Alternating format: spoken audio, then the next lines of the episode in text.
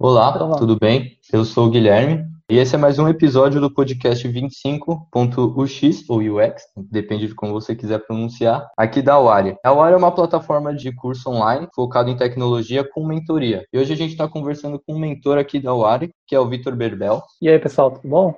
Cara, Vitor, primeiro, antes de começar aqui com os tópicos, queria te agradecer por aceitar esse convite, fazer parte desse terceiro podcast aqui. Para começar, Conta um pouquinho sobre o seu background, como você começou, o que você está fazendo agora. Bom, vamos lá. Eu vou dar uma mega de uma resumida aqui para a gente não ficar aqui o dia inteiro, né? Estou na área de design faz 12 anos e 12 anos como profissional. Em 2008 eu tive o primeiro estágio de web design. Eu sou aqui de Campinas e eu tive meu primeiro estágio numa agência daqui de Campinas, fazendo site mesmo, cara. Porque em 2008 não tinha aquela parada de UI UX, Product Designer, User Researcher e e a lista por aí vai, né, mano?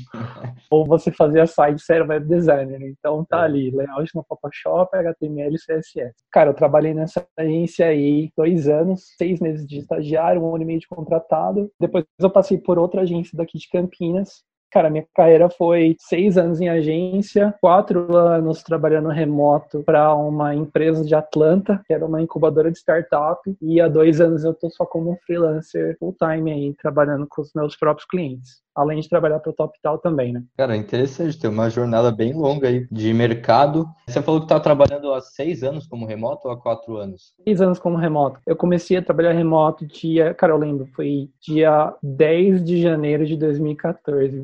Faz muito Caraca, tempo. faz muito tempo. E como que faz você lidou tempo. com esse trabalho remoto, essa mudança que você teve? Então, quando eu trabalhava na agência, eu trabalhava numa agência digital na época, em 2011 até janeiro de 2014 eu trabalhava trabalhei nessa agência e eu já queria sair daquela vida de agência, né? Eu já queria trabalhar remoto para clientes de fora, porque quando eu fui trabalhar remoto, a cultura que tinha a remota aqui no Brasil era muito escassa, então era muito difícil você ser contratado numa empresa para trabalhar remoto. Tinha sempre aquela cultura de ser o papagaio em cima do seu ombro, olhando tudo que você está fazendo, sem confiar em você se você realmente faz seu trabalho ou não, entendeu? Sim, então, sim. Eu, já, eu já queria sair da agência naquela época, tipo 2013, eu já queria sair da agência. E aí, como que eu consegui esse trabalho? Eu postava muita coisa no Behance e eu ficava uhum. direto no job board do Behance. O Behance tem uma parte lá que chama Jobs, e aí é o job board que tem vaga do mundo sim, inteiro sim. lá. E aí, cara, era dezembro de 2013, eu já tava procurando um job para tentar sair da agência, pelo menos um freela, para ter uma experiência internacional, né? E tinha esse anúncio. Era um anúncio de uma empresa de Atlanta que eles precisavam de um designer para fazer um dashboard para eles de duas, em duas semanas. Tipo hum. Final do ano, já tinha marcado férias, tinha marcado tudo. o que aconteceu? Eu mandei o um e-mail e responderam, falou assim, ah, tudo bem, a gente quanto vai custar lá, a gente resolveu o valor, prazo e tudo mais. Eu não viajei, não fiz nada, só trabalhei nessas duas semanas. Uhum. No final do ano, saí de teve o recesso, né, da agência, fiquei trabalhando em casa para fazer esse projeto. Quando eu entreguei esse projeto, aí na primeira semana de janeiro, o dono dessa empresa me mandou um e-mail para mim falando que ele queria me contratar full time para trabalhar remoto uhum. para essa empresa de Atlanta. E depois disso, eu saí da agência e comecei a trabalhar remoto. Cara, legal. Você falou, né, em 2014, pô, até hoje remoto ainda não, não tá tão grande, é, tá crescendo agora. Pô, imagina em 2014 como é, né? Aqui na Wari, todo mundo é, trabalha remoto também. Então, tem eu que trabalho em São Paulo, o Fábio, né, que é o CEO da Wari, trabalha em Jundiaí, por exemplo. E, uhum. cara, é bem isso mesmo. Não tem aquela pessoa atrás de você fiscalizando o que você tá fazendo agora. É muito conversa mesmo entre a gente, tarefa, fala o que tá pronto e tal.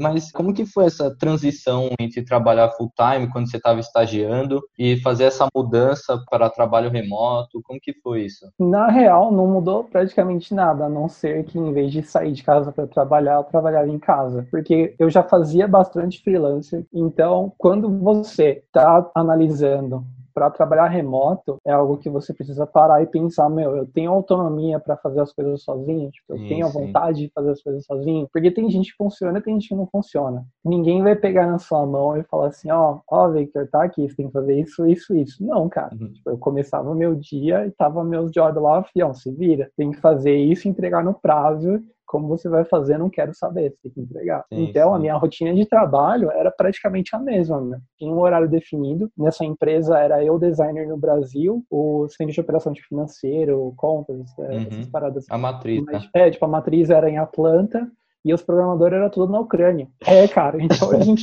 tinha um time zone todo, todo separado Nossa. aí, cara. Quando a gente fazer reunião, reunião qual, de madrugada. Qual que é a melhor hora do dia que a gente pode ter, ter, reunião? Tipo, meia hora. Todo mundo consegue falar. A gente marcava. Porque quando eu comecei a trabalhar remoto, mesma rotina. Acordava no horário X, vai tomar uhum. banho, troca de roupa, senta no computador, começa a trabalhar. Sim. Então a rotina não mudou a não ser o trajeto pro trabalho que ficou mais curto.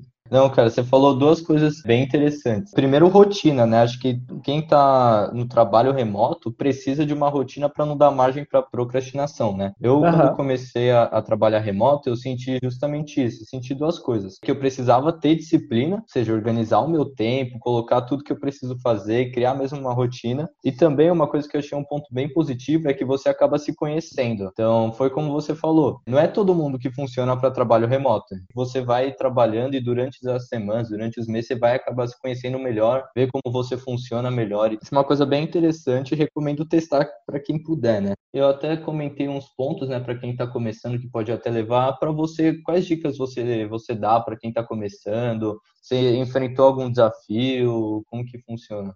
Para trabalhar remoto. Isso, isso. Aquele negócio de trabalhar remoto, você tem que ter uma disciplina. Você tem o um job para fazer. Não é que você tem duas semanas de prazo que você vai ficar uma semana e meia no YouTube e vai fazer o job ali rapidinho e entregar, entendeu?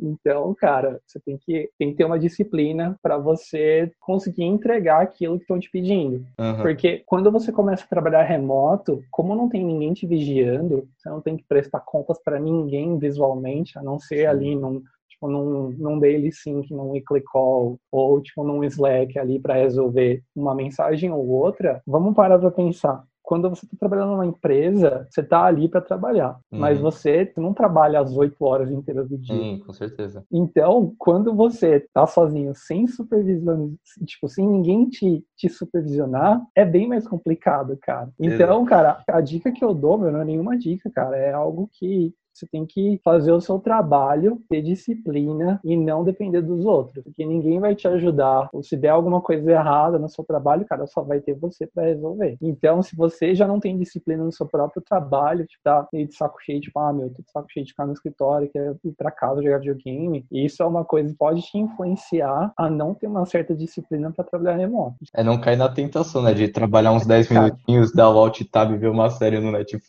É, cara. E teve alguma ferramenta, alguma coisa que te ajudou nisso? Que, por exemplo, eu, eu uso bastante uma ferramenta, né, que é a técnica Pomodoro, né? Então, trabalha 25 minutos, uhum. dá uma descansada 5. Teve alguma ferramenta, alguma coisa no seu setup que acabou te ajudando? Cara, eu testei várias ferramentas, meu. Testei várias coisas. eu tipo também assim, ah, fui tipo assim, ah, tipo, ah, durante o trabalho eu vou bloquear o YouTube, vou, vou bloquear o Facebook, vou bloquear tudo. Depois não deu certo, cara. Você acaba, tipo, a cabeça, sabe aquela coceirazinha atrás do seu cérebro? Sim, tipo, eu preciso ver que se alguém mandou uma mensagem. Usei esse negócio do, do Pomodoro, tipo, ah, cinco minutos de, de foco, e aí X minutos de descanso. Uhum. Eu acho que eu sempre trabalhei muito focado na determinada tarefa que eu precisava resolver. Quando você está trabalhando por horas, tem que falar assim, ah, é, essa tarefa vai me levar 20 horas para fazer, e aí você vai trabalhar 20 horas naquela tarefa. Então, isso é, tipo, é, uma, outra, é uma outra metodologia de processo de trabalho. Como eu não trabalho por hora, o meu background, eu vim de agência, eu consigo entregar as coisas num, num passo muito mais rápido. Então, se eu tenho um trabalho para fazer, eu foco naquele trabalho até eu terminar, depois eu vou fazer as minhas outras coisas coisas, entendeu? É aquilo que eu falei para você, é aquela disciplina que você dá ordem de importância para as coisas. Tipo, cara, eu quero muito ver televisão, quero muito ver série, mas eu preciso terminar isso. Então, uhum. você usa aquilo como uma recompensa, sabe? Tem várias técnicas no mercado, né, que te ajudam nisso. Tem de priorizar a tarefa. Então, pô, se essa demora menos de dois minutos para fazer, faz agora, não deixa é, para depois. Tem, tem várias coisas. Pô, acaba girando em disciplina, né? E também entender como você funciona trabalhar. Acho que esse é o principal ponto ponto. Porque, por exemplo, contando até no meu caso, eu sei que se eu trabalhar durante uma hora bem focado na atividade, o meu corpo, o meu cérebro vai estar tá gritando que eu preciso de uma pausa de pelo menos 10 minutos. Então aí eu deito na minha cama, dou uma relaxada, ter uma disciplina, ter uma rotina cara, uma coisa que eu achei muito interessante que você comentou é que você acabou trabalhando para algumas empresas de outros países, né? Aham, sim. foi essa experiência? Como você começou? Você sentiu algum choque, alguma coisa? Para várias empresas de vários lugares do mundo, cara. O que que acontece? Você lembra do Windows Phone? Você lembra quando o Windows Phone lançou no Brasil? Ele era terrível, cara. Sim, eu lembro, mas nada. não gostaria de lembrar. É, então, nessa época, cara, se eu não me engano, era 2010, 2011, alguma coisa assim. Aham. Naquela época, todo mundo só fazia aplicativo para iPhone e aplicativo para Android. Então, o que que eu fiz? Quando você para para pensar os dois mercados, eles estão mega saturados, você pensa num terceiro mercado para ser a diferença Aham. e se, sobre, e se sobressair nessa diferença. Então, o que que eu fiz, cara? O primeiro aplicativo que eu fiz foi um Music Player para o Windows Phone e publiquei no Behance. Não tinha Uhum. ninguém fazendo aplicativo para o Windows Phone na época. O jeito de ser diferente e botar meu nome lá fora é esse. Que, cara, naquela época, cara, 2010, 2011, cara, eu sabia muito pouco de UI UX, sabia muito Uhum. pouco. Eu fazia o site, fazia o site, Sim. fazia aquela receita de bolo, você aprende, pôr um logo na esquerda, um top banner, um carrossel, já era.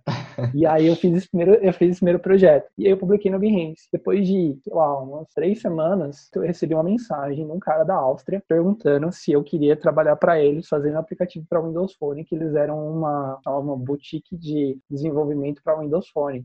Aí eu pensei, Uhum. puta, mano, essa é a minha chance, cara. Aí eu comecei a trabalhar para eles, trabalhava na agência de dia e trabalhava para eles à noite, o remoto. Foi meu, cara, Sim, foi sim. minha primeira experiência remota, mas não foi tipo full time. E eu trabalhei para eles uns seis a oito meses fazendo aplicativo para Windows Phone. Então, isso, além de me dar uma base de contatos fora do Brasil, me deu uma, uma experiência para melhorar o meu inglês. Porque na época eu já falava inglês. Mas se você para pra pensar, cara, tipo, seu inglês é muito bom. Seu inglês é bom? Ok, meu inglês é bom. Mas se você vai falar com um cara, com um europeu, com um ucraniano, com um americano, tipo, te joga no meio do campo e fala assim, vai lá, faz teu nome. Aí é mais complicado, cara. Sim, com Porque não- certeza. E aí foi nessa época que eu comecei a melhorar meu inglês e comecei a trabalhar com os austríacos. Aí eu trabalhei com eles oito meses, publiquei esses projetos no Behance e aí começou a chegar mais gente pelo Behance que viu meus jobs para essa empresa e quiseram fazer projetos comigo. Então, Uhum. cara, eu trabalhei com essa empresa da Áustria, trabalhei com a incubadora de startup de Atlanta, que depois mudou para Califórnia, trabalhei com, cara, startup de Austin, no Texas, trabalhei com gente da Flórida, trabalhei com gente da Austrália, trabalhei com gente das Filipinas, cara, eu fiz muito Caraca. job para muito lugar, cara. Então, Você tá quase rodando o mundo aí. é, então, eu nunca saí, tipo, lógico que eu já viajei para alguns países, Aham. mas sempre a turismo e eu sempre trabalhei no meu próprio escritório aqui em Campinas, entendeu? Cara, isso é muito louco. Tá em É. contato com outras pessoas, outras culturas, trabalhando, no, sentar na sua cadeira, no seu quarto, no seu escritório. É, É, você então- acaba se desenvolvendo não só profissionalmente, né, mas como pessoa. Pô, não consigo nem imaginar o quanto você aprendeu só de estar em contato com essas pessoas em outras, outras regiões. Ah, exatamente, cara, exatamente. Nossa, eu conheci muita gente, muito background diferente de gente que você acaba conversando. Você vê que mesmo você estando tipo, na sua bolha, trabalhando em casa, essa bolha Uhum. tipo, meio que dá uma expandida para você conhecer gente de outros lugares, mesmo que É. seja só sobre trabalho. Porque você pensa, meus colegas de trabalho no escritório, ou os meus amigos que moram perto de você, ou que são mesmo círculo de amigos, isso faz expandir a sua mente para outros processos de trabalho que você nem imagina que as pessoas fazem, entendeu? Então, Vitor, para finalizar aqui a última pergunta, como que foi essa sua transição do trabalho full-time para o freelancer? Como é a diferença de mercado desses dois polos, né, desses dois extremos? Como que foi? Cara, a diferença de mercado depende muito se você for pensar só em Brasil ou se você for pensar no resto do mundo. O Uhum. meu portfólio está todo em inglês. Por que, que meu portfólio está todo em inglês? Nesses quatro anos, quatro anos e meio que trabalhei para